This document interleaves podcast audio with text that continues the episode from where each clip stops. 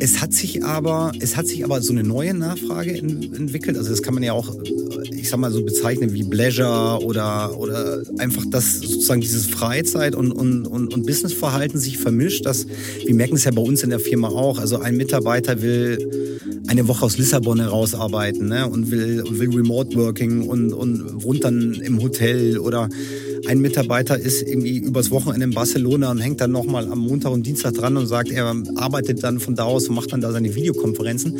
Und das führt natürlich schon zu einer, zu einer Nachfrage, die es vor Corona eigentlich nicht gab.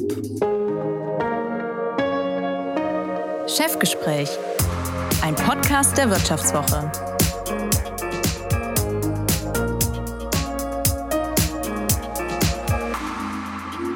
Herzlich willkommen zum Chefgespräch. Mein Name ist Horst von Butler, ich bin Chefredakteur der Wirtschaftswoche.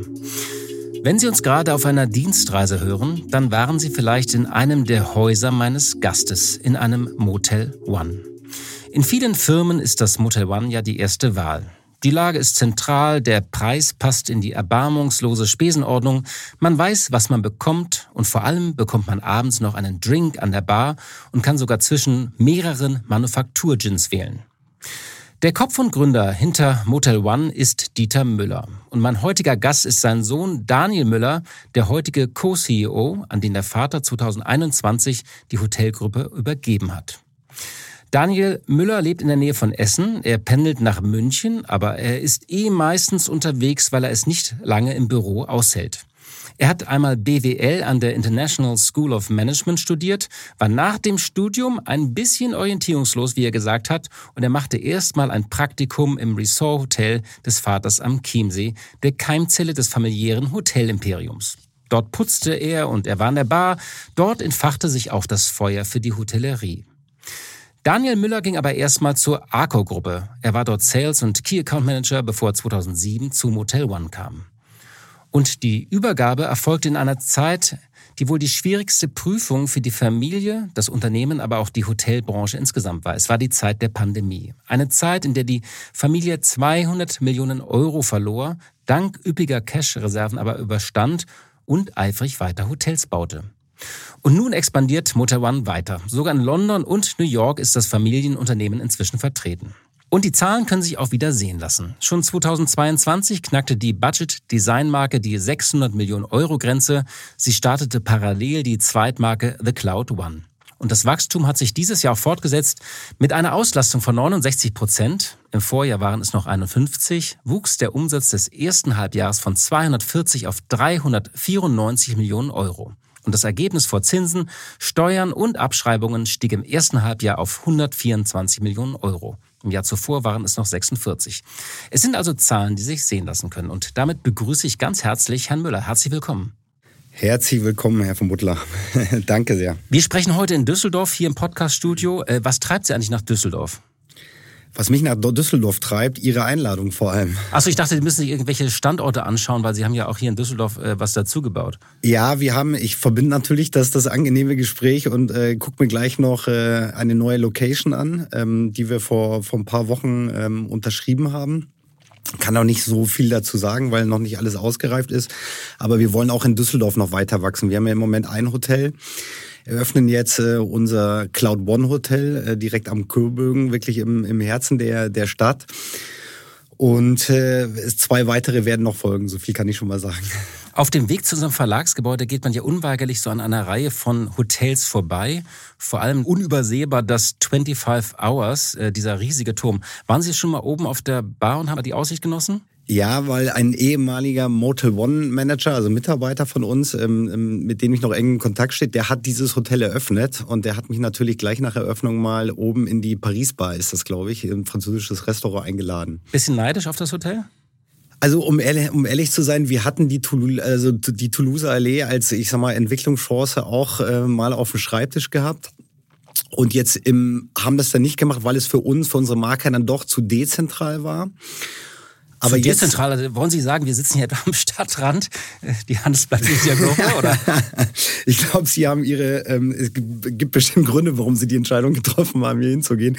Nein, also ich muss schon sagen, also jetzt rückblickend gesehen hat sich das ganze Gebiet hier wunderbar entwickelt und ähm, Ähm, ja, ich könnte mir jetzt auch ein Mortal One Hotel zu, äh, hier vorstellen, aber da sind natürlich jetzt schon ein paar andere Marken da. Ja, aber wir sind in Düsseldorf einfach auch gut aufgestellt mit zentraleren Standorten. Ja, aber es ist schon, äh, schon ein tolles Hotel. Wenn Sie selbst reisen, müssen Sie dann eigentlich immer in einem Motel One äh, übernachten oder können Sie auch mal heimlich so ins vier Jahreszeiten gehen oder in Berlin ins Adlon? Also ähm, also sicherlich, also den Größteil der Zeit verbringe ich natürlich bei uns, bei uns in den Hotels. Aber, aber man muss halt einfach auch aufpassen, dass man den auch, ich sag mal, den, den Blick auf den Hotelmarkt nicht verliert. Und ähm, man kann sich natürlich übers Internet viele, viele Bilder angucken von neuen Hotelkonzepten, aber das wahre Erlebnis oder den wahren Eindruck bekommt man einfach, wenn man dort mal übernachtet. Und ähm, deswegen muss ich mich auch zwingen, mal woanders zu übernachten. Aber dann gehen Sie wahrscheinlich jetzt nicht so ins Adlon, weil das ist ja nicht keine Konkurrenz zu Ihnen, sondern Sie schauen sich dann vielleicht so neue Hotelkonzepte an. Ja, also man, also ich sag mal, Luxushotels ist für uns, das hört sich jetzt vielleicht erstmal merkwürdig an, aber ist äh, durchaus ein Benchmark. Ähm, weil wir uns vor allem, weiß ich, sozusagen in Luxushotels einfach viele Innovationen ähm, über die letzten Jahre dann irgendwie auch entwickelt haben. Und er ist vor allem für uns ein Benchmark ähm, für Qualität, für Servicequalität, ähm, für ähm, ja ähm, alles, was sozusagen rund um das Hotelerlebnis ist, ähm, ist ist er schon ein Benchmark. Ähm, man muss das dann natürlich nur alles ein bisschen relativieren, weil wir bieten natürlich einen günstigen Preis und haben eben auch ein ja, ein deutlich reduzierteres ähm, ähm, Angebot an manchen Stellen. So Concierge wollen Sie ja nicht wieder einführen. Genau, aber ich sage jetzt mal so, das Check-in-Erlebnis, die Freundlichkeit am Frühstücksbuffet, ähm, ein wirklich Bar, Bar-Service auf High-Level, das sind durchaus Benchmarks, ähm, mit denen wir uns auch vergleichen und unsere Mitarbeiter auch anspornen, mindestens genauso gut zu sein wie ein Fünf-Sterne-Hotel. Bevor wir so zu, zu Hotel One und Ihrer Biografie kommen, wenn man über Sie recherchiert, stößt man auf einen Werbeclip der KLM, wo sie praktisch schon als Testimonial sagen, äh, sie fliegen dann ganz viel rum und loben die Prozesse und sagen, sie finden ja auch Prozesse gut. Äh, war das so ein Barter-Deal oder ist da auch richtig Geld geflossen? Ach du meine Güte, das habe ich schon äh, ähm, verdrängt. verdrängt. sozusagen. Ja, das Netz vergisst nichts. Nein, ähm, das war eine ganz, ich sag mal so, das war eine ganz ähm, ja, spannende Geschichte, weil ähm, wir haben ja in Newcastle ein, ein Hotel und ähm, die, die KLM, die ja ähm, sozusagen aus Amsterdam kommt, die haben ja da ihren, ihren großen Hub. Ähm, und in Amsterdam haben wir eben auch Hotels und die haben sozusagen eine neue Route aufgelegt von Amsterdam nach Newcastle.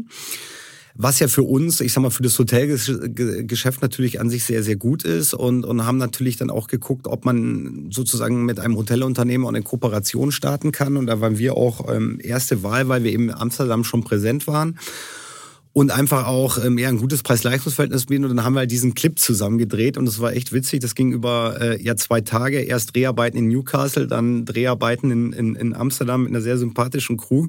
Ich würde jetzt im Nachgang nicht mehr so viel Zeit investieren, aber es war doch sehr sympathisch und hat auch den einen oder anderen Gast dann zu uns gebracht. Und Sie sagen darin ja tatsächlich, dass Sie viel unterwegs sind, aber dass Sie es auch gar nicht länger als zwei oder drei Tage im Büro aushalten. Ne? Ja, also ich sag mal, das ist einfach mein, mein Job. Ich bin, ich bin operativ, ich bin Hotelier. Ähm, ich will bei uns in den, in den Hotels sein. Ich ähm, habe natürlich auch viele Mitarbeiter, die sitzen nicht bei uns in, in München. Ähm, ähm, ob das jetzt sozusagen Geschäftsführer sind aus anderen Ländern, ob das ähm, ähm, ähm Pricing Strategy Manager sind, Einkäufer, also die sind bei uns alle ähm, wirklich, wirklich verteilt. Der Kontakt zum Head Office ist natürlich wichtig und wir haben auch viele, ich sage jetzt mal, viele Meetings, Ausschüsse, ähm, auch auch ähm, ja ähm, viele Get-togethers mit anderen Abteilungen und und aber es ist doch wichtig, auch Präsenz in den Hotels zu zeigen, weil einfach die Mitarbeiter auch, ja, auch wissen wollen, für wen sie arbeiten. Und gehen Sie da auch mal inkognito rein?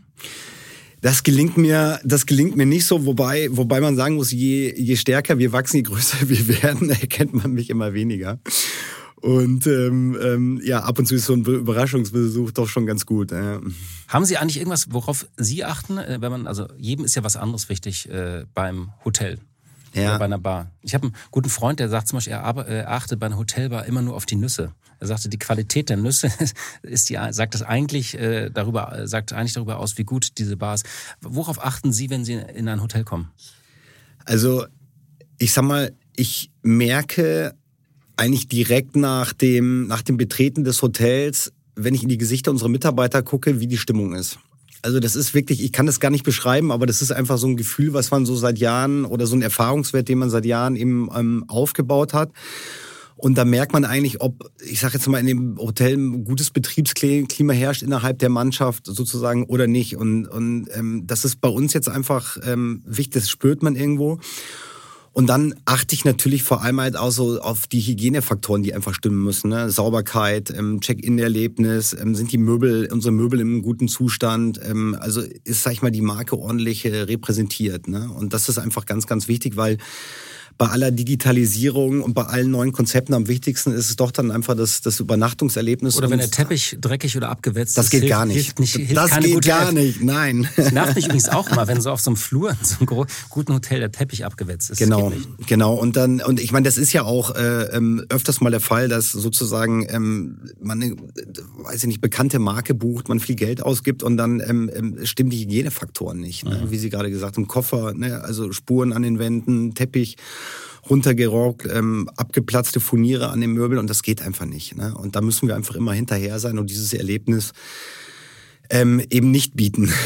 Ich freue mich ja sehr, dass der Podcast klappt. Wir haben ihn ja einige Male äh, verschoben. Das Gespräch äh, hat sich mehrmals angebahnt. Ähm, wir wollten es ursprünglich das erste Mal machen. Da war ich noch Host eines anderen Podcasts. Sie mussten einmal absagen, weil Sie äh, Vater wurden. Wie geht's denn dem Kleinen? Also das ist eine kleine, also eine zwei, kleine? zwei sogar mittlerweile. Okay. Ja, und äh, ja, ich bin äh, ja glücklicher Vater zweier junger Töchter und äh, ja, den beiden geht's gut, dreieinhalb und eineinhalb Jahre. Also schöne, schöne Zeit. Ja, stressig, aber schön. Haben Sie überhaupt Zeit dann für Sie, wenn Sie so viel unterwegs sind? Ja, also ich nehme schon meine Vaterrolle auch, auch ernst und probiere auch natürlich trotz, trotz Reiseaktivitäten dann, wenn ich dann da bin, dann auch äh, wirklich auch äh, für die Kinder da zu sein. Und ähm, dann kann, muss man halt andere Sachen einfach zurückstellen, ne? wie vielleicht mal ins Fußballstadion gehen oder so, was ich früher mal ganz gern gemacht hat. Sie, äh, Sie, waren früher gerne im Fußballstadion? Ja, ich war früher gerne im Fußballstadion. Welcher Verein? Genau. FC Schalke 04. Ich bin leidenschaftlicher Anhänger. Ich bin leidgeprüfter HSV-Fan. Aber das heißt, das ist manchmal weniger, weil dann das Wochenende für die Familie Genau, genau. Das hat sich total in meinem Leben geändert. Also da ist die Priorität wirklich auf, den, auf die Familie. Also Frau und natürlich Kinder. Die Frau gehört ja auch dazu. Ja klar, aber Sie müssen ja schon eine klare Arbeitsteilung haben. Wenn Sie drei bis vier Tage weg sind, dann, dann äh, muss man sich einfach klar aufteilen. Ne? Genau, da muss man einfach, genau, da muss man sich klar aufteilen. Und das war auch ich sage jetzt mal jedem, jedem von uns klar, äh, dass es so ist, aber wir kriegen das gut hin. Nach einer kurzen Unterbrechung geht es gleich weiter. Bleiben Sie dran. Ich bin Dr. Robin John, Allgemeinarzt in Schönebeck. Das ist 15 Kilometer von Magdeburg entfernt und trotzdem zu weit, um hier Nachwuchs zu finden. Immer mehr Praxen im Salzlandkreis bleiben unbesetzt und Patienten haben lange Wege und noch längere Wartezeiten. Das muss sich ändern. Die besondere Nähe der niedergelassenen Haus- und Fachärzte ist in Gefahr. Was die Gesundheitspolitik jetzt dringend ändern muss, erfahren Sie auf rettetdiepraxen.de. Kommen wir so ein bisschen mal äh, zur Geschichte von, von Motel One. Ähm, Ihr Vater war ja schon 50 Jahre alt, äh, als er Motel One äh, gestartet hat. Ähm, äh, das, also er hat davor ja eine lange Karriere schon in der Hotellerie gehabt. Das erste Motel One war in Offenbach am Stadtrand. Hätte ich übrigens äh, so eine Frage bei Günther Jauch, hätte ich nicht auf Offenbach getippt. Äh, und auf Fotos sieht man äh, nicht das markante Türkis, sondern ein hässliches Orange. Also war offenbar ein bisschen anderes Konzept noch. Das wurde später nochmal geändert. Aber vielleicht ähm, nochmal jetzt, wie Sie die Zeit erlebt haben, weil Sie waren da ja schon Anfang 20 und nicht irgendwie ein Kind, der so erlebt, wie ein Vater eine Firma gründet. Wie haben Sie die Zeit damals erlebt, dass Ihr Vater sagt, er startet nochmal etwas ganz Neues? Also ich sag mal, die, also Mortal One war ja, also mein Vater hat ja damals in den 90er Jahren die Astron Hotelkette aufgebaut und die hat er ja dann, ich glaube, war das 2001 oder 2002 an die spanische Enache Hotelgruppe verkauft und Mortal One ähm, wurde gegründet in der Zeit, als sozusagen Astron noch das oder als als als ähm, Tochterunternehmen der der Astron so als als kleines Anhängsel. Und damals muss ich sagen, habe ich das eigentlich gar nicht wahrgenommen, ähm, weil einfach sozusagen Astron ja die die ähm, die Hauptmarke war mit mit über 50 Hotels.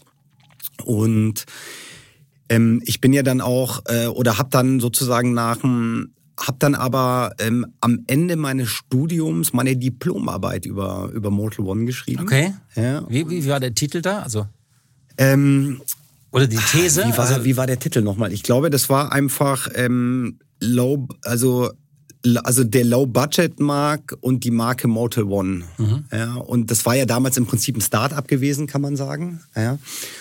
Und ähm, der Low-Budget-Markt war ja ähm, war ja auch groß, also stark im Kommen. Dann gab es ja dann auch so, das war ja die Zeit, als dann auch so, so die Billig-Airlines dann ja auch immer mehr Einzug also gehalten. Genau, und, EasyJet Ryanair. und Ryanair, die, die, genau, die sind ja dann richtig sozusagen, also die Geschäftsmodelle von denen sind ja auch richtig abgehoben. Ja. Ich glaube, sie behandeln die Kunden ein bisschen besser als Ryanair, äh, die. also da kann ich jetzt mal, ich fliege nicht so oft mit äh, äh, Ryanair, äh, obwohl wir haben jetzt Markteintritt in, in Dublin, ähm, in, also in Irland mit, mit, mit Dublin. Und ich bin jetzt in zwei Wochen in Dublin, da fliege ich wirklich mit äh, Ryanair. Aber jetzt innerdeutsch haben die ja nicht so, so nee, viele Verbindungen. So Genau, aber es war auf jeden Fall nochmal auf zur Frage zurückzukommen. Es war so die Zeit, als ähm, eigentlich die, ja, die, die Low-Cost-Carrier, die Billig-Airlines eigentlich, also dass die Geschäftsmodelle so richtig Einzug in den Flugverkehr gehalten haben. Und da war nämlich, und dann war dann im Prinzip auch sozusagen der, ich glaube, der, der, Titel war die Übertragung dieses Konzepts auf die, auf die Hotellerie. Ähm, also so ein No-Frill Limited Service ähm, ähm Konzept in der Hotellerie und und, und die Gründung von Mortal One. Und das war das, äh, Thema der Diplomarbeit. So konnte ich dann natürlich schon mal eintauchen. Aber Sie haben schon mit Ihrem Vater also diskutiert, weil äh, also Ihr Vater war ja bei Arcor gewesen als Angestellter, hat danach diese Hotelgruppe Astron aufgebaut. Also ich glaube, Keimzelle war wie gesagt dieses Hotel am Chiemsee mit 50 Hotels. Und ihre Mutter hat sich ja auch um das Design der Motel Ones äh, gekümmert und das Marketing.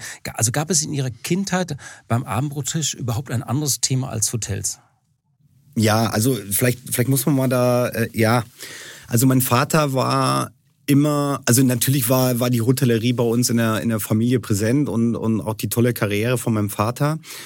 Aber ähm, meine Schwester und, also ich habe eine jüngere Schwester, die ist also ein Jahr jünger und, und mir, da war eigentlich nie, war eigentlich nie sozusagen von, von Elternhaus vorgegeben, ähm, ihr müsst jetzt irgendwie in diese Fußstapfen treten oder ihr müsst jetzt überhaupt in dieselbe Branche gehen. Ja? Und meine Schwester zum Beispiel, die hat nie einen, also die hat Hotels von innen gesehen, das wäre jetzt übertrieben, aber sie hat nie in einem äh, Hotel gearbeitet und ist auch... Die ist Geologin, ne, nicht? Genau, die ist Geologin, das ist eine ganz andere Branche. Und auch, auch mir hat mein Vater da überhaupt keinen Druck gemacht und ich habe ja auch dann bewusst nach meinem Abitur dann auch kein Hospitality Management studiert und habe sozusagen ein allgemeines Businessstudium äh, absolviert. Und bis dahin hatte ich eigentlich gar nichts mit der Hotellerie zu tun. Also ich habe da auch noch nicht mal ein Praktikum oder so gemacht, ne? Oder mal irgendwie als Student da irgendwie gejobbt oder so. Sondern habe dann während meinem Studium bei in London bei Accor, bei in dem Novotel ähm, Hammersmith Station mit einem riesen Hotel mit 800 Zimmern und die hatten ganz tolle Veranstaltungen gehabt, also riesen politische Kongresse von von Greenpeace und Labour Partei und und es war so, und ich habe da sozusagen als, ja, als äh, äh Praktikant ähm, im, in, in dem Tagungsbüro gearbeitet, also dass diese große Konferenzen organisiert haben. Und das waren so zwei Monate ähm, und das, das hat mich total in, in, in, in den Bann gezogen. Also das war so spannend und jeder Tag war irgendwie anders und diese, diese großen Kongresse zu organisieren und dann diese Abläufe im Hotel und das hat mich so, so fasziniert und da ist eigentlich das richtige Feuer entstanden. Also aber Ihr Vater sozusagen, ähm, äh, also das Thema Hotel war präsent, Sie wussten, was er machen, was er macht, aber es war jetzt nicht die ganze Zeit äh, Thema in der Familie. Dieses berühmte Bild, die Firma sitzt immer mit am, am, am Tisch auch, das sagen ja viele äh, äh Unternehmerkinder. Äh, aber wenn Sie so unterwegs waren in anderen Hotels im Urlaub, hat er dann immer so alles kommentiert oder? Nee, eigentlich nicht. Also der war da eigentlich relativ entspannt und glaube ich auch mal froh, sozusagen ähm, sich mal auf andere Sachen zu konzentrieren. Also nee, gar nicht, muss man sagen. Aber, was haben Sie dann gedacht? So, also er ist 50 und verkauft gerade äh, so diese Hotelgruppe und dann ähm, ist man ja wohlhabend und könnte auch sagen, ich spiele jetzt noch ein bisschen Golf und mache ein bisschen Beratung und und dann kommt er mit dieser Idee und was haben Sie ihm gesagt oder haben Sie das gar nicht kommentiert? Also, dass er es mit 50 nochmal wissen wollte? Ja, ich glaube, das hat sich so, ich glaube, das hat sich bei ihm so ja, also ich glaube, das war jetzt keine große, also das war jetzt keine ähm, ähm, ähm, ja konkrete Planung. Das hat sich bei ihm so entwickelt. Er hat natürlich als der, N, also als der Astron verkauft hat an NH, dann ist ja Mortal One sozusagen noch als, als, als Startup, ich weiß nicht, glaube ich, mit drei, vier Hotels übrig geblieben.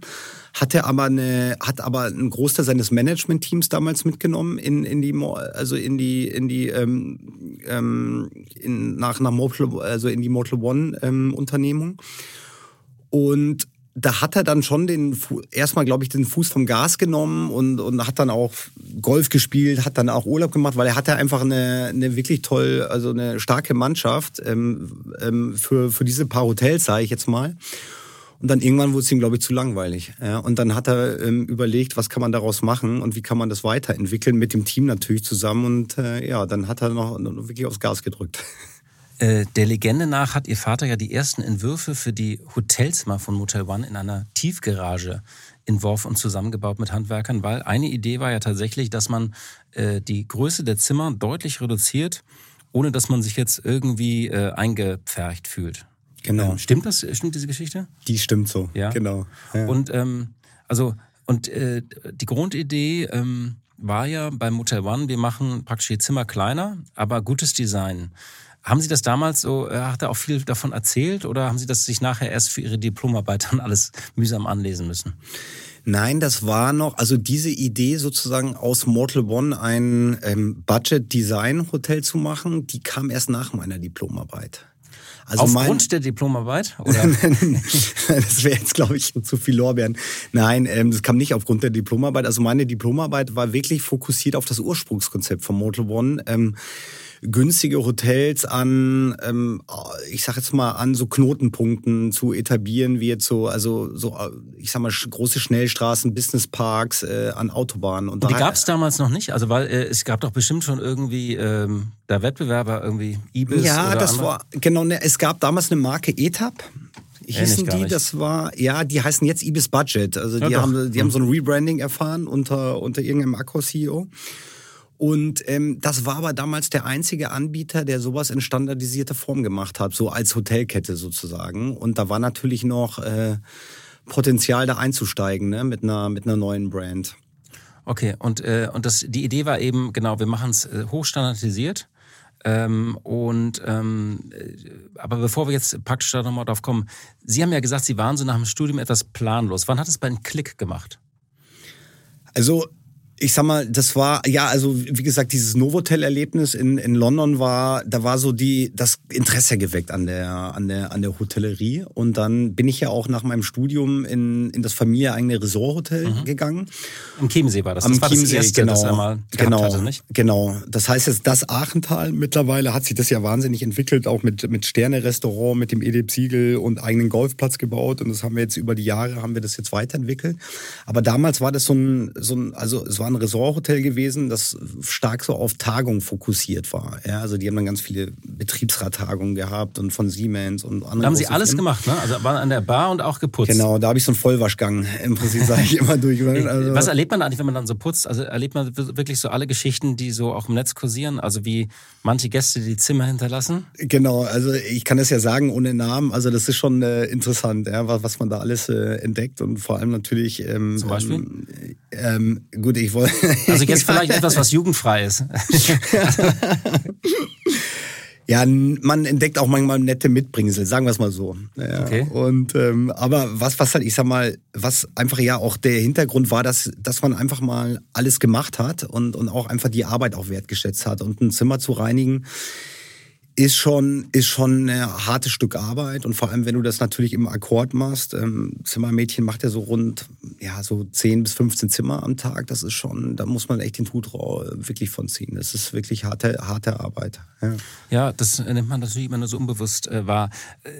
Jetzt äh, nochmal zum Konzept Motel One. Also, ist ja wirklich die Geschichte einer sagenhaften Expansion. 2000 äh, gegründet, dann 2005 nochmal das Konzept geändert. Also rein äh, in die zentrale Lage, das war so eine Sache. Äh, man ist dann aber äh, neben der zentralen Lage, die Größe der Zimmer hatte ich genannt. Aber wie würden Sie in einer Case Study von Ihrer, äh, auf so einer Managementschule, auf der Sie waren, wie würden Sie denn selbst in einer Case Study ganz kurz das Erfolgsmodell nochmal skizzieren, auch so im Hinblick auf Ihre Diplomarbeit? Weil Sie sind ja dreimal so schnell gewachsen wie der Markt. Sie haben heute 90 Hotels mit über 25.000 Zimmern in zwölf Ländern. Das macht man jetzt ja nicht so mit dem Fingerschnipsen. Genau, also ich sag mal, so ein Executive Summary in ein, zwei Sätzen zu sagen, ist schwierig. Ja. Aber ähm, in erster Linie steht natürlich dieses ähm, effiziente Raumkonzept. Mhm. Dann in zweiter. Immer 17 Quadratmeter oder so, nicht? Ja, so 15,9 in äh, genau zu sein, also mit, mit Badezimmer. Mhm. Dazu. Also dieses effiziente Raumkonzept ähm, kombiniert mit einer, ja, mit einer Ausstattung, die ja, also mit einem Fünf-Sterne-Hotel wirklich äh, vergleichbar ist. Ja, also von den Materialien her, von den Möbeln her. Das heißt, diese Matratzen und, und die Matratzen, genau, also Bo Boxspringbetten, äh, wirklich teure, hochwertige Matratzen, Designermöbel von wirklichen namhaften Brands aus Italien wie B&B Italia oder Baxter. Die ja teilweise einen sechsstelligen Betrag kosten, nicht? Die also, teilweise, lohnt sich das? Genau, ich sage immer meinen äh, oder unseren, unseren Innenarchitekten, die soll man das Preisschild dran lassen, ähm, dass der Gast es auch merkt. Ja, aber wissen, wissen das die ganzen Interrail-Gruppen und, und Geschäftsreisen überhaupt zu schätzen? Also lohnt sich das? Also ich sag mal, ich glaube unterbewusst ja, weil ob du jetzt sozusagen auf einem Plagiat irgendwie aus, aus, aus, aus China sitzt oder wirklich aus einem handgefertigten Stück mit echtem Leder aus Italien, das merkt man schon. Unterbewusst. Ja, durch die Haptik, ja, durch die Optik und die nutzen natürlich auch nicht so schnell ab. Ja. Nee, und man merkt es, glaube ich, also ich war jetzt gerade in, in Stuttgart ähm, und das war, war recht neu. Ich finde, man merkt vor allem, wenn man so in diese große Halle reinkommt und rechts die Rezeption und dann hinten gleich diese große Bar und dann diese also man möchte da sofort sich niederlassen und den ersten Drink bestellen. Also genau. das merkt man, glaube ich, schon. Also die waren am, in unserem Stuttgart Hauptbahnhof, oder? Ja, Direkt genau. Am, ja, genau. Ist das recht neu, glaube ich, ne? Genau, das ist das Neueste, ja. ja. Ähm, okay, also Raumkonzept haben Sie gesagt, also gewisse Größe, äh, Design hochwertig. Genau, also, also ich würde mal sagen, effizientes Raumkonzept und effiziente Operation-Abläufe. Also dazu gehört zum Beispiel auch, dass wir das Check-in ist gleich Check-out ist. Ne? Das wissen Sie ja als, als Mortal One. Das ist eine der besten Erfindungen, dass man schon abends bezahlt. Warum machen das nicht alle? Also dieses Auschecken am Morgen, das nervt doch. Das stresst mich, wenn man um 6 Uhr los muss morgens und dann hat man dann diese Schlange am Empfang, wenn man noch auschecken muss. Hängt wahrscheinlich mit der Rechnung für die Minibar zusammen oder so, ne? Ja, also ich glaube, genau, also das hängt wahrscheinlich mit der Rechnung oder generell einfach mit der Möglichkeit, sich was aufs Zimmer schreiben zu lassen lassen. Ja. Ich glaube, das ist so eine, so eine Sache, die, die einige Gäste dann irgendwie wollen oder, oder, oder vermissen, aber das ist bei uns eigentlich machen kein Sie gar nicht, ne? Thema. Nee, machen also man nicht. bezahlt das Zimmer und äh, genau. den Rest bezahlt man sofort an der Bar und sonst kann man ja auch Sofort, genau, bei, bei einem unserer Mitarbeiter, der dann auch aktiv zum Tisch kommt und, und die Rechnung dann äh, auch klar macht. Also das ist kein Thema. Hm. Und diese gute Bar statt Minibar, wer ist denn eigentlich auf die Idee gekommen? Also das hat sich, also ich sag mal, die, das, die Idee war, dass man sozusagen, man hat ja e-, effiziente Zimmer, ähm, ähm, also limitierte Fläche, ähm, stattet die aber besonders hochwertig aus. Und die Marke wird wirklich geprägt sozusagen in, de, in der Lounge. Und die Lounge ist Wohnzimmer, ähm, tagsüber Café, äh, abends teilweise Workstation für Gesch Geschäftsreisende und eben dieses tolle, tolle Bar-Erlebnis an ein und da wird einfach die, die Marke geprägt und wir finden einfach, dass sozusagen ein Bar-Erlebnis ist ähm, ja einer, ich sag, mal, ich sag mal so, mit der wichtigste DNA eines Hotels. Eine gute Bar mit gutem Service, mit hochwertigen Drinks. Ähm, und die Bar muss natürlich für was stehen. Und das sind bei uns eben diese oder diese außergewöhnliche Gin-Auswahl. Ja, das, äh, da, deswegen versagt man auch immer, was dann meistens der Geschäftsreise nicht so gut tut, zumindest dem, dem Aufstehen am nächsten Morgen. Es liegt dann immer so ein bisschen schwer in den Knochen. Aber wir äh, machen auch guten Kaffee morgens. Ne? Also wir, wir bringen sie auch wieder auf, auf die andere Spur. Nur, nur am Check-in, warum haben Sie da eigentlich da keine Idee? Also Beispiel nochmal Stuttgart, da kamen wir rein, wir hatten halt Pech, dass irgendwie es kam halt äh, so gerade eine große Reisegruppe an. Da waren wirklich dann mal so zwei Leute äh, standen da. Tut mir leid, dass ich jetzt so Einzelkritik mache. Aber diese, dieser, diese, sie warten am Check-in. Warum hat man das noch nicht digitalisiert? Also warum muss ich immer noch da äh, zehn Minuten anstehen? Dann tippen diese Angestellten immer am Rechner rum. Ich weiß nicht, was die da tippen. Das weiß ich aber bei Mietwagenfirmen übrigens auch nicht. Also ich frage mich, warum tippen die da immer noch? Die wissen doch, wer ich bin. Warum kriegt man es nicht hin, dass das Hotel weiß mit meinem Smartphone, hier, äh, keine Ahnung, das ist Horst von Butler, äh, QR-Code und dann ab aufs Zimmer. Genau, also das ist eigentlich auch der, der Wunschprozess, aber ähm, Sie glauben gar nicht, wie kompliziert Systeme sind ähm, oder eine Systemlandschaft, die man sich dafür aufbauen muss. Sogar eine Motel One hat sich offenbar eine aufgebaut. Ja, sogar, obwohl wir jetzt auf wirklich guten Weg sind, also genau diesen Prozess oder dieses Check-in-Erlebnis, was Sie jetzt beschreiben, ähm, das sind wir jetzt gerade dabei auszurollen. Wir nennen das Online-Check-in. Also Sie bekommen dann im Prinzip im zwei Tage vor, vor Anreise bekommen Sie eine E-Mail zugeschickt. Da können Sie dann schon mal Ihre ganzen Daten hinterlegen. Man muss ja auch noch Gesetz, gesetzlich den Meldeschein Genau, man muss auch. dann, das muss man halt immer noch ausfüllen. Ne? Genau, ja. und das können Sie bei uns jetzt aber in Zukunft online machen mhm. und auch schon vorher bezahlen und dann benötigen Sie eigentlich nur noch die Karte und da sind wir jetzt auch gerade dabei, einen sogenannten Mobile Key zu entwickeln. Dann können Sie mit Ihrem Smartphone die Tür aufmachen. Also, und wann kommt das? Da sind wir gerade dabei auszurollen. So, also ab Januar werden die ersten Hotels dann äh, damit ausgestattet. Und das geht dann sozusagen sukzessive irgendwie durch alle 90 Hotels? Genau, das geht sukzessive, aber wir werden diese Leistung sozusagen unseren treuesten, nur unseren treuesten Kunden ähm, zur Verfügung stellen, unseren B1-Membern, die auch bei uns sozusagen in unserem Membership-Programm ähm, sozusagen sich registrieren und darüber auch äh, buchen. Ja, da muss ich ja wieder irgendwo einen Account äh, öffnen und meine Daten ja, eingeben. Aber das geht ganz, ganz schnell und die Daten sind auch ganz, ganz sicher. Alles klar, ist klar. Nochmal zu diesem Designer. Und Sie kriegen sogar noch den Vorteil, eine Flasche Wasser bei jedem Aufenthalt. Ah, okay. Äh, ja, wobei das hat man ja auch in vielen Hotels eigentlich, ne? dass da so eine Flasche Wasser steht. Da zeichnen sie sich ja eher aus, dass es keine gibt. aber wir geben sie umsonst.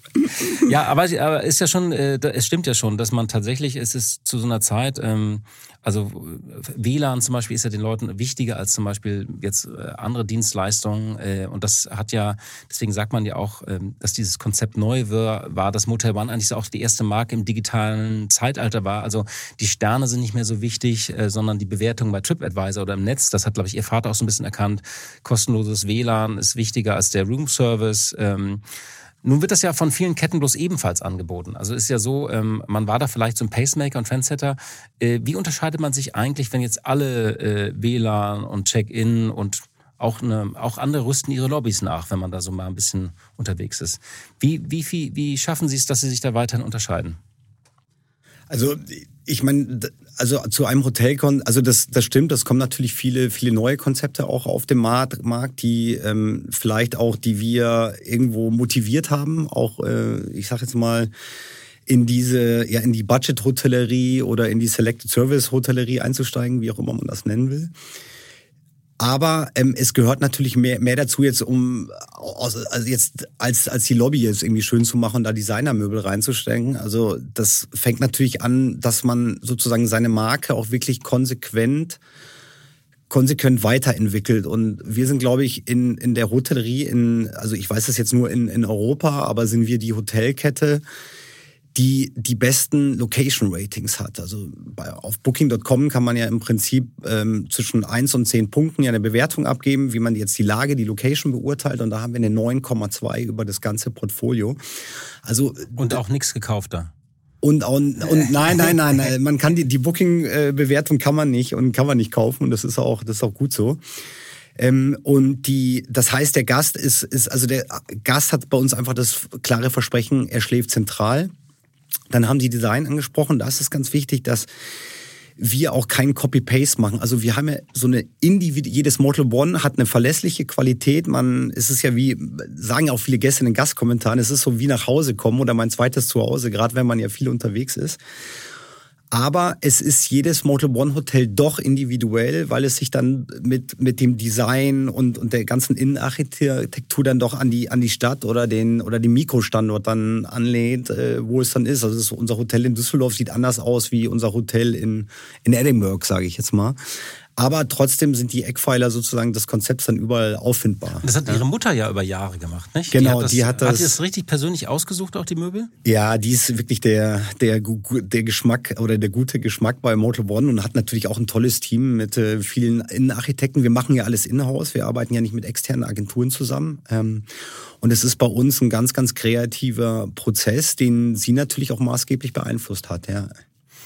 Ähm, die, dieses Design, äh, wurde erzählt oder bei den Designern, als sie dann in Italien waren, die konnten das am Anfang gar nicht glauben oder haben auch gesagt, so nein, wir verkaufen nicht unsere teuren Möbel an so eine Billig-Hotelkette. Äh, stimmt das? Genau, das war, das war auf jeden Fall am, am Anfang eine, eine, große Diskussion, weil die sind natürlich, die sind natürlich auch, ähm, ja, auch bestrebt, dass sie irgendwie ihre Marke oder jetzt Kooperationen schließen mit Unternehmen, die auch irgendwie in diesem Luxus ähm, Fünf-Sterne-Segment oder so dann irgendwie zu Hause sind.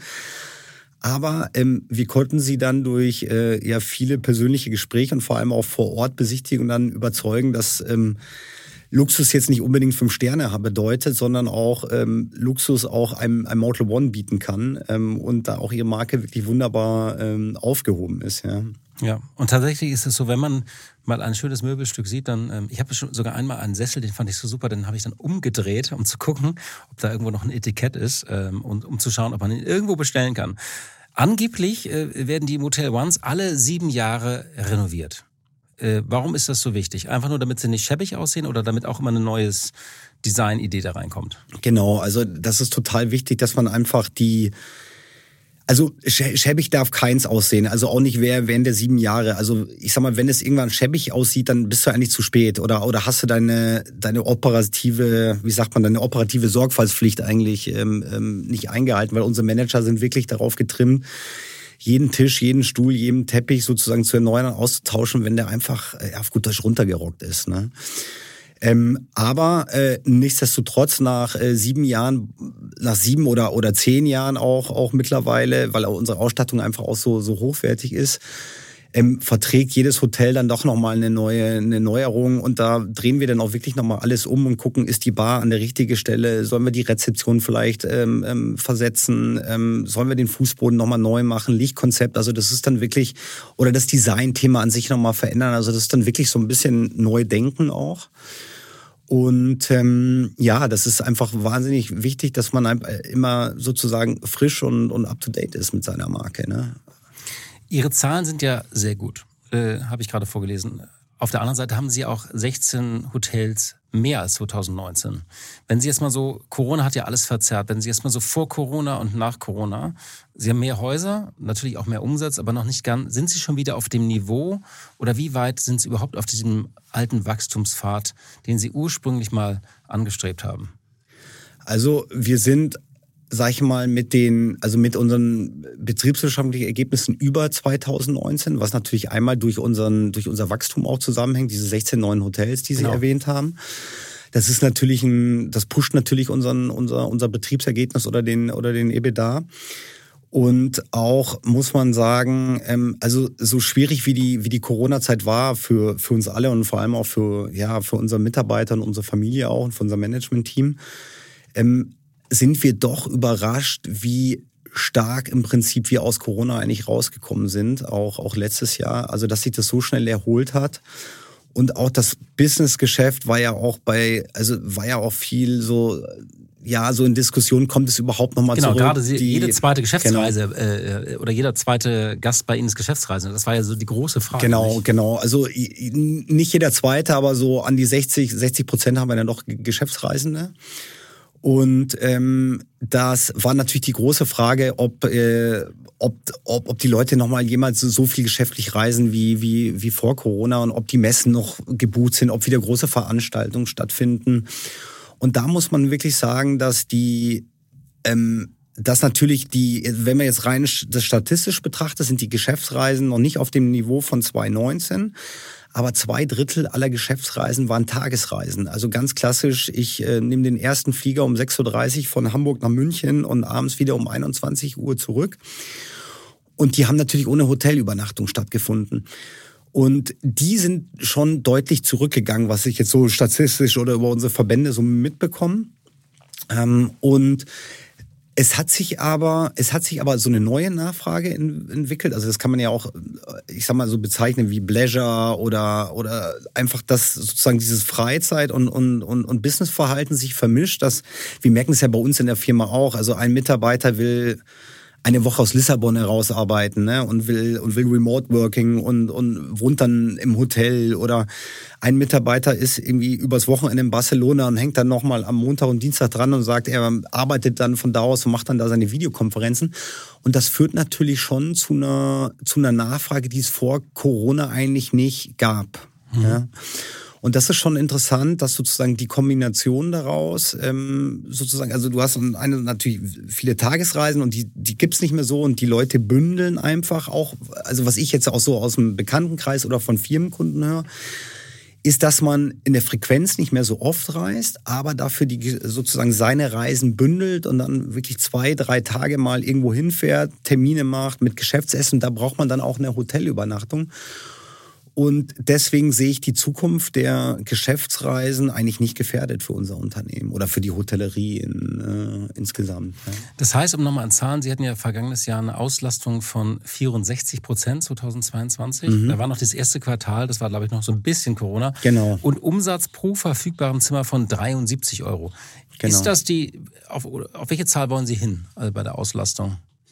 Also wir, wir streben wieder, ich sag mal, eine Auslastung an, die ja deutlich über 70 Prozent liegt mhm. im, im, im Schnitt. Das Und ab 50 ver, äh, verdienen Sie Geld, hat Ihr Vater mir mal verraten. Ja, so, also teilweise sogar vor, also wir haben ja auch relativ viele alte Mietverträge und dann verdienen wir sogar vor, vor 50 äh, Prozent Auslastung noch. Okay. Äh, also sind wir profitabel, ja, aber so ab 50 Prozent, genau. Damit sind wir so ein bisschen beim Thema. Ähm, ähm, Ihr Vater hat ja in einer sehr kritischen Phase das äh, Unternehmen übergeben. Und ich würde die vergangenen Jahre jetzt doch noch mal ein bisschen äh, aufrollen. Ähm, ich hatte nämlich Ihren Vater im April 2020, äh, 2020 interviewt. Also es war so am Ende dieses ersten Lockdowns. Und er beschrieb so, es war eigentlich ganz schön, er, er saß mit ihrer Mutter das erste Mal, obwohl die im gleichen Unternehmen arbeiten, haben die sich nie gesehen, weil die auch ständig auf Reisen waren. Also sie saßen wochenlang sich gegenüber. Er sagt übrigens, es sei eine Herausforderung für ihn, mit seiner Frau den ganzen Tag in einem Raum zu sein, war sehr lustig. Aber das kann ich mir gar nicht vorstellen. Es war ein sehr ernstes Gespräch. Er hat, ähm, er hat, äh, er hat beschrieben die ganzen Hygienekonzepte, die erarbeitet wurden. Und gleichzeitig ähm, hatte man einen Liquiditätsabfluss von 20 Millionen Euro im Monat. Mhm. Ähm, damals waren die Staatshilfen auch noch unklar. Es gab ja später äh, Staatshilfen. Ich glaube, äh, so knapp 100 Millionen hat Motel One bekommen insgesamt. Aber er sagte auch einen Satz, ich fürchte um mein Lebenswerk. Ähm, wie haben Sie diese Angst Ihres Vaters erlebt? Ähm, ich würde vielleicht nochmal zu, zu, zu der Aussage gehen, dass mein Vater in der kritischen Phase das Unternehmen übergeben hat. Das stimmt so nicht, muss man sagen. Also okay. er, das, die Geschichte war nämlich genau andersrum. Er wollte eigentlich schon Ende 2019 sozusagen den Staffelstab an, an, an Stefan Lenze. Ich bin ja Co-CEO und Stefan Lenze ist ja der andere Co-CEO ähm, mit denen ich ja auch schon lang, lang zusammenarbeite. Und er wollte eigentlich an uns beide den Staffelstab so Ende 2019 übergeben. Und dann kam er bekanntlicherweise, sind wir voll in Corona reingerutscht im, im März und hat ja dann entschieden, dass er uns in dieser kritischen Phase natürlich nicht alleine lassen möchte. Ja und hat dann eigentlich erst sozusagen das operative Geschäft wirklich an uns übergeben, als eigentlich klar war, dass wir Corona gut überstehen, also gut überstehen, überstehen, ne? und dass wir da wieder im, in sozusagen zum ja normalen Geschäftsbetrieb wieder zurückgekehrt sind. Und dann hat er eigentlich erst über übergeben und das war 22. Aber Letztes das heißt, Sie waren voll drin und dran während Corona schon. Ja, klar. Also wir waren natürlich, äh, ich operativ so und so stark gefordert. Ähm, und wir, wir alle, ja. Und das war natürlich eine, weil Sie gerade gefragt haben, wie, wie haben Sie die Zeit empfunden? Ähm, das war so eine ja, man ist so verschiedene Gefühlswelten eigentlich durchlaufen. Ne? Am Anfang war natürlich ähm, total unglaublich, also Schock, was, was ist da passiert, aber dann natürlich musste man schnell reagieren und hat dann natürlich seine, seine Maßnahmen eingeleitet, wie, wie äh, Kurzarbeit und Hygienekonzepte ähm, und ähm, Gespräche mit Mietern und, und, und was weiß ich was, äh, was wir da alles noch für Aufgaben hatten am Anfang und dann und dann hat man sich natürlich angeguckt, sozusagen, wie, wie läuft da die ganze Entwicklung. Und bevor es natürlich noch keinen Impfstoff gab, war das natürlich alles sehr fragwürdig, wie, wie das weitergeht. Das unklar, und das war ne? völlig also unklar, dauert, genau. Ja. Und das war dann natürlich schon emotional auch, auch teilweise ähm, schwierig. Da musste man einfach stabil bleiben. Ne? Und, und und äh, das war, war eine Herausforderung, ja, definitiv. Und diese Angst Ihres Vaters, der sagt, ich fürchte um mein Lebenswerk, hatte Sie das spüren lassen? Also war das auch Thema? Also er hat uns natürlich immer vermittelt, weil ich meine, wir haben uns ja auch nur alle immer per Videokonferenz gesehen. Das war ja auch das, das Verrückte, dass man eigentlich so diese die die größte äh, Krise in der Firmengeschichte ähm, oder in der Hotellerie seit den letzten 30 Jahren, würde ich mal sagen, dass man die eigentlich komplett per Videokonferenz. Ach so, also er war in München und Sie saßen hier in, in, in Ja, Essen. oder ja, das ganze Management-Team. Wir waren ja alle zu Hause. Ja, es war ja, wir durften ja auch nicht mehr in die Büros und Abstandsregelung, kein Impfstoff da. Mein Vater wollte natürlich mit fast 70 Jahren jetzt auch kein Risiko mehr eingehen. Und ähm, wir haben dann im Prinzip sozusagen, also das war einerseits natürlich doof per Videokonferenz, aber da hat man natürlich auch viele Emotionen gar nicht so mitbekommen. Und er hat das uns natürlich auch nicht, er hat, er war eigentlich immer relativ stabil und aufgeräumt auch in seinen, sozusagen in, in den Videokonferenzen und in den Maßnahmen und hat uns das gar nicht so spüren lassen. Aber hat er die Entscheidung getroffen? Also wir machen das, ähm, also kurz, er muss ja viele Entscheidungen getroffen, ne? Kurzarbeit, ähm, Liquidität bereitstellen und so weiter und so fort. Genau, also das hat er halt mit uns, also innerhalb des Management-Teams sozusagen, und er hat halt also die Leitlinie auch vorgegeben ne, und war dann natürlich stark, stark dabei, aber wir haben das natürlich auch viel, viel im Management-Team auch beschlossen. Ne. Aber hat ihn doch nochmal ganz schön gefordert, wahrscheinlich die Zeit, nicht? Ja, ja, absolut, absolut. Dann kam ja, dann ging alles wieder los, dann kam mit dem Krieg ein neuer Schock. Ähm, das war jetzt, hatte jetzt nichts mit dem Reisen zu tun, aber doch mit dem Thema Energiepreise zum Beispiel. Also ein Hotel ist ja auch energieintensiv. Ja. Ähm, wie war das für Sie? Also Sie haben ja die Preise, glaube ich, dann erhöht um 10 Euro pro Zimmer. Ähm, aber wie hat man das dann nochmal erlebt? Weil da ging es ja auch um das Thema Energieversorgung, Inflation, ja. Mitarbeiter, ich glaube, sie haben eine Inflationsprämie auch beschlossen für die, äh, für genau. die Mitarbeiter. Also da war natürlich, also ich sag mal, das, das Gute ist, dass wir, also klar, wir mussten natürlich auch, auch reagieren und, und, und unsere Preise entwickeln. Und da haben wir auch gemerkt oder nochmal bestätigt bekommen, dass Mortal One wirklich Pricing Power hat. Also die Marke ähm, ist wirklich im hat sozusagen die Inflation in dem, also man konnte die Preise ganz, ganz gut sozusagen oder die Inflation ganz gut schlucken durch die, durch, durch die Preise, weil die Marke einfach ein wahnsinnig attraktives Preis-Leistungs-Verhältnis hat. Liegt jetzt im Schnitt bei wie viel Euro? So ein normales Zimmer? Zwischen 79 und 89 Euro. 89, wenn nicht gerade genau. Messe ist. Genau, wenn nicht gerade Messe ist. Das ärgert mich immer, aber würde ich wahrscheinlich auch machen, wenn ich ein Hotel hätte. Dass man verdoppelt oder genau. verdreifacht. Das, das müssen Sie, Sie können ja den Markt nicht runterziehen. genau, das, so kann man es auch sehen, dass man den, man möchte den Markt nicht stören mit seinen genau. günstigen Preisen. Ja. Aber das heißt, es war schon, das waren zwei Jahre intensiv nochmal für Sie. Haben Sie Ihren Vater da auch nochmal anders erlebt oder nochmal was auch äh, gelernt von Ihrem Vater in dieser, in dieser Phase? Ja, also vor allem diese Aufgeräumtheit und, und diese sozusagen diese Fähigkeit, also trotz allem, was ihm natürlich auch bedrückt hat, und Sie haben es ja ganz gut gesagt, so mein Lebenswerk ist in Gefahr, hat er doch, also hat es doch geschafft, resilient zu sein und, und klaren Kopf zu bewahren und auch die, die richtigen, also mit uns zusammen die richtigen Entscheidungen zu treffen. Und, und ähm, das sind natürlich auch Erfahrungen. Also mein Vater ist schon seit 40 Jahren in der Branche und wir sind, waren natürlich froh, dass wir ihn gerade zu der Zeit auch gehabt haben. Ne?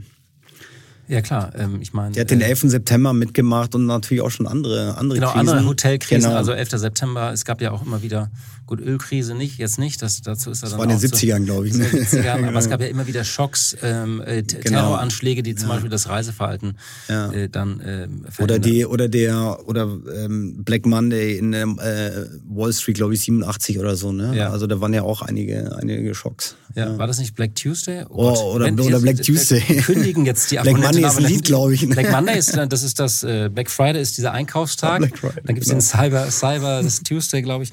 Ähm, Nee, äh, vertiefen wir das jetzt nicht. Oh Gott, da stehe ich jetzt gerade selbst auf dem Schlauch.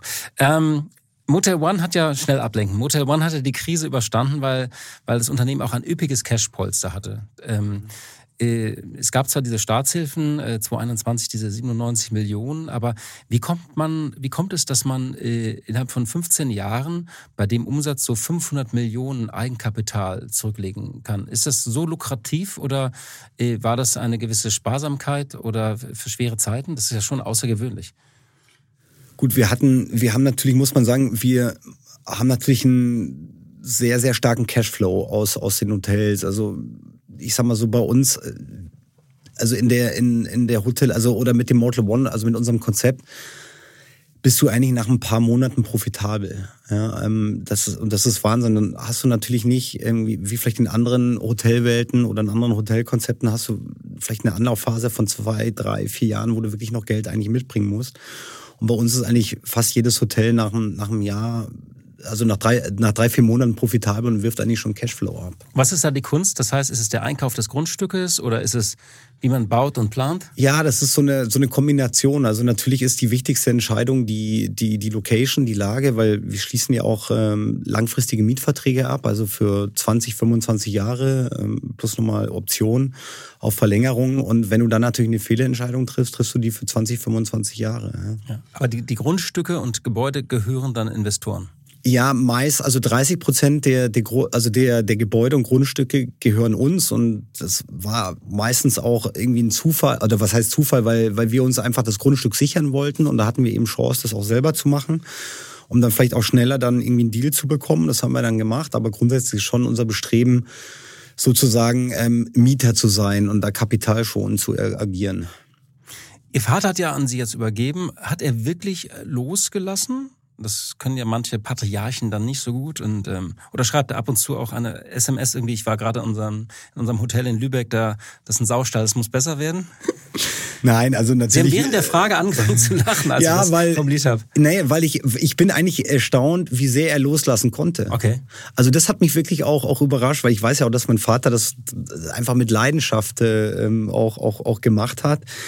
Natürlich als Aufsichtsrat ist er natürlich noch äh, schon eng dabei, was sozusagen die großen Entwicklungen und die Zahlen und die großen Investitionsentscheidungen angeht. Aber aus dem operativen Geschäft hat er sich wirklich zurückgezogen ähm, und äh, ja, hat mich selber hat mich selber überrascht, muss ich sagen. Aber Sie fragen ihn noch um Rat.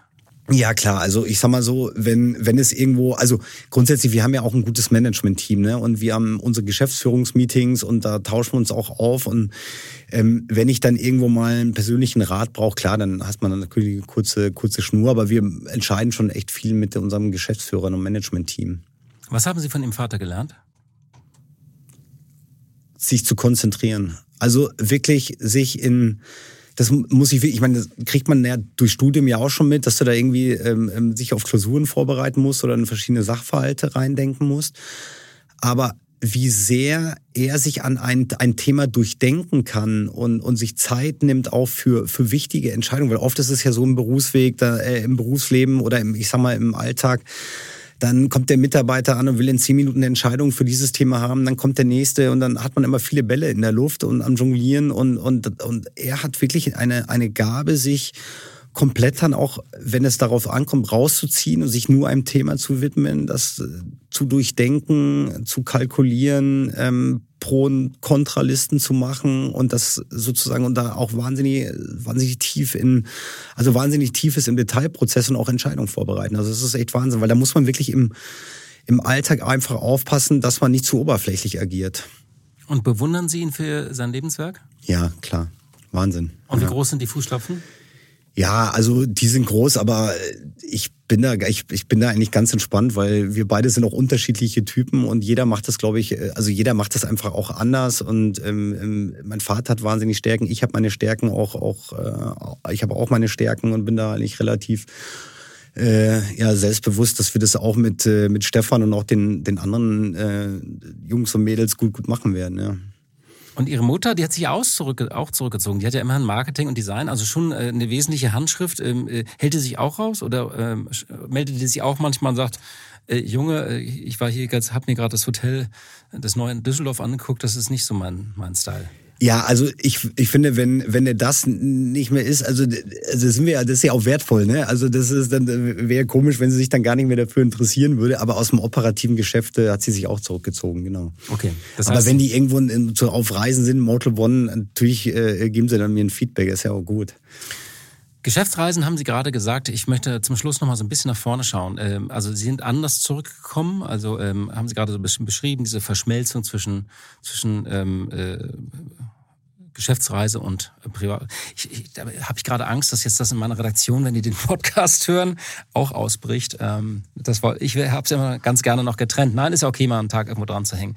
Ähm, aber woher kommt künftig das Wachstum? Also der Nachholeffekt dieser Corona-Postboom ist ja so ein bisschen vorbei. Also die, die Airlines spüren das natürlich noch, so diese Sehnsucht zu verreisen. Aber wo kommt das Wachstum künftig her? Sind das neue Märkte, neue Standorte?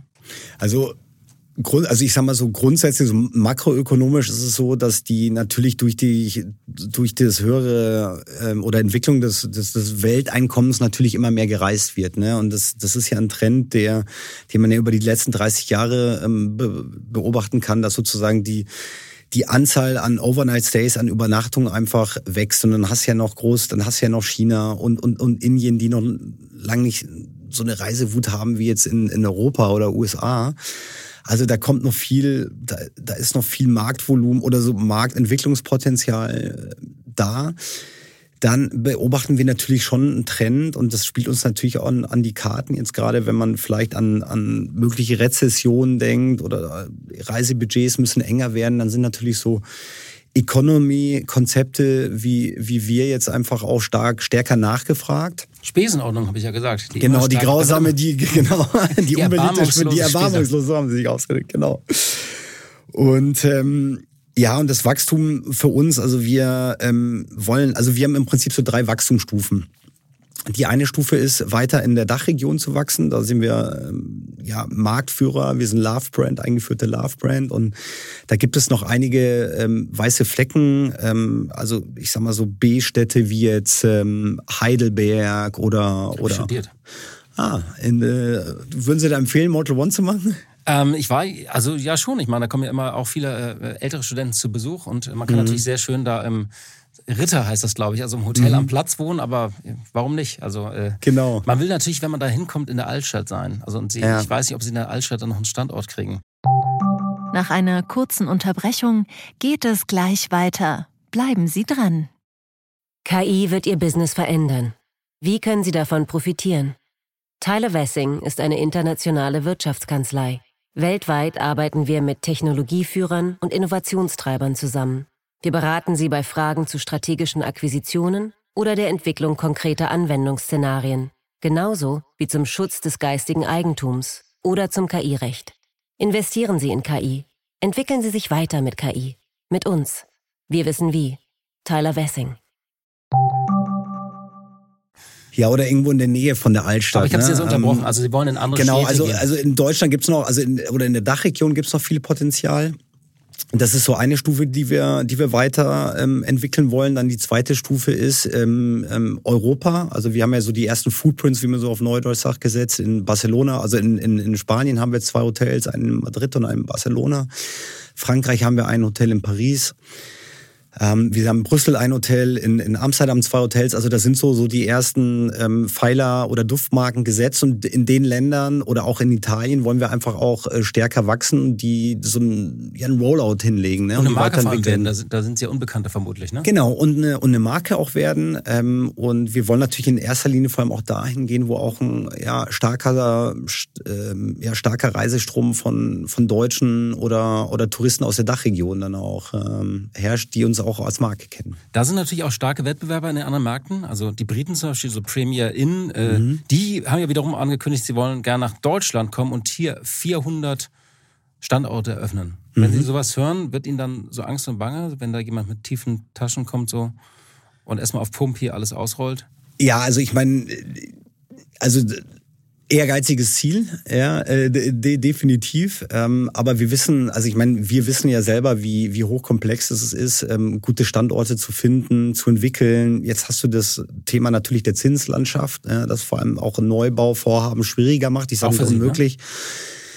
Ja, natürlich auch auch für uns ist es ein schrumpfender Markt, aber ähm, es gibt natürlich wenige Hotels, äh, Ge- Hotelgesellschaften, die so sichere Mieter sind wie wir. Und ähm, wenn es, wenn der Markt natürlich kleiner wird, dann muss man sich halt eben sein Stück sichern, aber dann wird einfach auch das, ähm, ja, wie sagt man so, das Angebot ne, an, an, an möglichen Mietern wird natürlich auch äh, geringer und dann kommen wir dann wieder ins Spiel ja, mit unserer starken Bilanz. Das dritte haben wir jetzt vergessen. Sie haben gesagt, weiße Flecken in Deutschland, europäische Standorte und das dritte? USA, USA. Und da sind Sie tatsächlich in New York genau. ähm, mit The Cloud One. Das Genau. ist so ein bisschen, äh, bisschen luxuriöser äh, noch. Ähm, und nun ist ja New York, würde ich mir vorstellen, das ist wahrscheinlich so mit der umkämpfteste Markt der Welt. Also da reinzugehen, wie, wie, wie kommt man da überhaupt rein in so einen Markt? Äh, Oder haben Sie da ein bestehendes Hotel äh, übernommen und ein bisschen aufgepeppt? Genau, also das war so eine Option, die wir vor, vor zwei Jahren bekommen haben von einem äh, deutschen äh, Immobilieninvestor, mit dem wir schon viele Geschäfte in Europa gemacht haben und der uns auch so, ja, als verlässlichen Mieter auch kann. Und der hat uns sozusagen dieses Hotel, das in seinem Portfolio ist, als, als Übernahme angeboten. Und ähm, ja, das haben wir dann gemacht und sind jetzt seit Januar richtig im Betrieb unter der neuen Marke New York. Man hört, dass Ihr Vater da so ein bisschen skeptischer war bei, beim Thema New York. Ja, also wir haben das natürlich äh, rauf und runter diskutiert, ob wir das jetzt machen sollten, weil das war natürlich auch eine Option, die sich jetzt während Corona auch ähm, ähm, äh, entwickelt hat. Und da war, da war natürlich so dieses Spannungsfeld, du bist noch im Krisenmodus eigentlich und ähm, hast aber da eine riesen Wachstumsmöglichkeit in den USA. Und das war na, natürlich aus viel, vielerlei Hinsicht haben wir das stark diskutiert, weil wir sind ja, wir sind ein großes Unternehmen, also haben ja über 3000 Mitarbeiter, Mitarbeiter mittlerweile, aber sind natürlich stark auf Europa fokussiert und an Münchner Unternehmen auch, ja. Und dann natürlich in New York was zu machen, das ist natürlich nochmal eine ganz andere Hausnummer an, an Reisetätigkeit, an, äh, an Legal, an, an Legal, an, an, an so viele Anforderungen, die, die man da neu denken muss oder mit denen konfrontiert ist. Aber das ist für, für Sie so ein Testballon irgendwie? Oder haben Sie schon San Francisco geplant oder Los Angeles? Ja, nee, wir haben in Chicago noch unterschrieben. Okay. Ein weiteres unterschrieben, okay. ja. Das heißt, und ich sag mal, die USA ist natürlich die größte Volkswirtschaft der Welt, ein wahnsinnig attraktiver Hotelmarkt mhm. und ähm, ist natürlich schon ein Ansporn, da auch äh, Fuß zu fassen und weiter zu wachsen. Aber wie gesagt, immer mit der anderen Marke, also mit The Cloud One. Genau, immer mit der anderen Marke, ja. Und da positioniert man sich so ein bisschen zwischen den Budget-Hotels und und ja. Waldorf Astoria? das ist eine gute, gute Umschreibung. Ja, also die, die Positionierung, also in der Marke sind wir einfach flexibel. Ja, die ist ein bisschen höher positioniert. Also man sagt jetzt in der, in der Fachsprache ist äh, im Upscale, im, im Upscale-Segment. Ähm, und wir sind in der, mit der Marke natürlich auch flexibel, was so Übernahmen an, an äh, so angeht. Ähm, wir haben mal größere Zimmer, mal haben wir mal einen Fitnessbereich oder auch mal einen Pool auf dem Dach. Also da ist man einfach nicht so, nicht so eingeschränkt wie mit Mortal One, aber ich meine das gar nicht negativ, sondern Mortal One ist so eine absolut starke und klare Marke und wir wollen die einfach auch nicht verwässern und Deswegen ist es einfach mit, mit Cloud One, äh, ja, ist, ist, ist auch, ist, ist neue oder ermöglicht uns neue Wachstumsoptionen auch. Neben Aber wie unterscheiden sie sich dann wirklich? Also was ist der USP? Ja, also teilweise im, also teilweise in den Zimmergrößen, dann, wie ich gerade gesagt habe, dann gibt's mal ein Fitnessstudio oder mal oder mal ein Pool. Aber also von den anderen nicht, also von den anderen Ketten in den USA.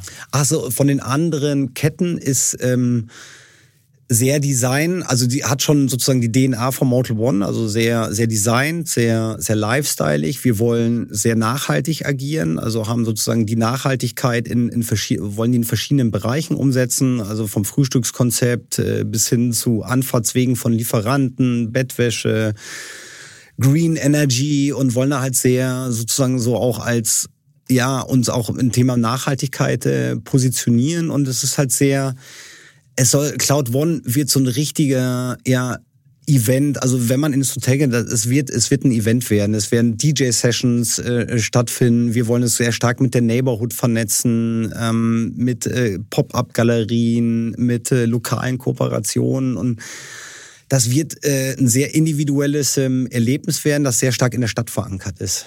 Mhm. Okay. Aber DNA von Mortal One, gutes Preis-Leistungs-Verhältnis und gutes ein Top-Design, genau. Und Nachhaltigkeit ist ja ein interessantes Thema. Äh, das kriegt man als Gast ja immer nur mit, dass man bitte seine, Hotel, seine Handtücher nicht immer jeden Tag auf den Boden schmeißt. Was sind da noch so die ein, zwei großen Hebel, die die Hotellerie eigentlich hat? Also ich glaube in der, also ich meine, wir waren ja mit Mortal One, waren, waren glaube ich, die ersten, die auf ein komplett, ähm, äh, ich sag mal, 100% Bio, Bio-Frühstück gesetzt hat. Mhm. Und das schon in 2015. Und ich, wenn ich mich so in der, in der Hotellandschaft umgucke, also da ist noch viel, viel Potenzial. Dann natürlich Abfallvermeidung ist ein, ist ein Riesenthema. Ähm, ähm, da, da kann man noch viel ähm, optimieren. Heizung vermutlich auch, ne? Ja, dann, ich sag mal so, die ganze, genau, die ganze, also die Zimmer werden ja immer intelligenter, dass die Heizung oder die Klimaanlage nur anspringt, wenn wirklich jemand, jemand im Zimmer ist, dass man sozusagen die, die ähm, ähm, Zimmer äh, so ja, energieeffizient vortemperatiert und der Gast eigentlich dann gar nichts mehr so, so richtig macht im Zimmer und ähm, neue äh, Solaranlagen und so weiter. Also da gibt es so viele, so, so ein breites, breites Spektrum. Ähm, Wasserverbrauch ist ein, ist ein Riesenthema, da kann man viel optimieren durch, durch Aber das kann sich halt auch nicht ändern. Ne? Man muss halt jeden Tag die Bettwäsche waschen, wenn ja, aber man kann auf neue, neue Geräte setzen mhm. und Wasserdurchläufer und neue Armaturen und da kann man wirklich extrem viel rausholen. Also das ist Wahnsinn. Wo geht es jetzt als nächstes hin? Wir kommen jetzt zum Ende des Gesprächs leider schon. Also wo, welche Stadt schauen Sie sich als nächstes an? Ich bin jetzt äh, am Donnerstag im schönen München. Und da sind Sie einfach in der Zentrale oder Genau, da bin ich. Neues? Nee, genau, da bin ich in der Zentrale und da haben wir zwei Tage Budget-Meeting, um das nächste Jahr sozusagen zu planen. Und wenn ich mir da so, die, die, so eine Weltkarte vorstelle mit weißen Flecken, wo werden die Dartpfeile darauf äh, geschmissen? Äh, wird sich auch Asien angeguckt oder lieber der Nahe Osten? Nein, also ich sag mal, konkret gucken wir es Asien noch nicht an. Also wir, ich sag mal, wenn es irgendwie reaktiv so eine ähm, Möglichkeit gibt, dann gucken wir uns die, die natürlich an. Aber so diese drei Wachstumsstufen, also da wollen, man darf sich jetzt auch nicht verzetteln und wir wollen uns auch auf diese drei Stufen jetzt konzentrieren, die ich Ihnen gerade genannt habe. Und ähm, alles Weitere, da guckt guck, guckt man sich natürlich an, aber es muss auch irgendwie in die Gesamtstrategie passen. Ne? Aber man darf sich auch nicht verzetteln. Ihr Vater gilt ja als der Gründer von Motel One, der in Deutschland und später Europa so das Budget Hotel nochmal neu erfunden hat. Was wäre denn Ihr Ziel oder Wunsch? Was soll man in 20 Jahren über Sie sagen? Über mich persönlich? Ja. Das ist eine, das ist eine interessante ähm, äh, Frage. Also äh, es kommt, glaube ich, darauf an, wer, wer das über mich. Äh, ja, so eine Bilanz. Soll. Also wenn man, ich weiß nicht, ich wollte jetzt nicht äh, eine Festschrift verfassen, aber äh, also was man so erreichen will. Also das eine ist ja die Gründergeneration. Was ist dann Ihr Ziel? Wollen Sie die größte Hotelkette Europas aufgebaut haben. Also ich sag mal, beruflich ist ganz klar, aus Motel One, die, aus Motel One eine internationale Hotelmarke aufzubauen. Da sind wir jetzt gerade auf einem guten Weg, aber noch äh, wirklich am Anfang. Also da gibt's noch viel Potenzial. Ähm, vor allem Mortal One weiterhin als Love-Brand zu etablieren. Also wirklich mit ein, dass Mortal One die Kraft hat, sozusagen ähm, wirklich Fans sozusagen zu, zu generieren, dass man, dass Mortal One als Marke verlässlich ist. Also dass man, wenn man Mortal One in, in Lissabon, in New York oder äh, New York ist ja Cloud von oder in Lissabon, in Wien oder in, äh, weiß ich nicht, in Düsseldorf bucht, dass man ein verlässliches Erlebnis hat ähm, und dass die Hygienefaktoren der Hotellerie bei allen tollen Projekten und Digitalisierung immer eingehalten werden. Das ist Freundlichkeit der Mitarbeiter und Sauberkeit der Zimmer. Herr Müller, vielen Dank für dieses Gespräch, ähm, dass Sie hier in Düsseldorf waren. Und ja, liebe Hörerinnen und liebe Hörer, das war's für das Chefgespräch für diese Woche.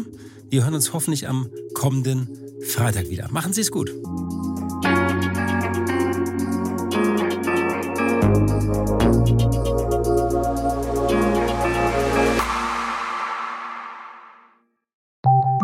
Nach einer kurzen Unterbrechung geht es gleich weiter. Bleiben Sie dran. KI wird Ihr Business verändern. Wie können Sie davon profitieren? Tyler Wessing ist eine internationale Wirtschaftskanzlei. Weltweit arbeiten wir mit Technologieführern und Innovationstreibern zusammen. Wir beraten Sie bei Fragen zu strategischen Akquisitionen oder der Entwicklung konkreter Anwendungsszenarien, genauso wie zum Schutz des geistigen Eigentums oder zum KI-Recht. Investieren Sie in KI. Entwickeln Sie sich weiter mit KI. Mit uns. Wir wissen wie. Tyler Wessing.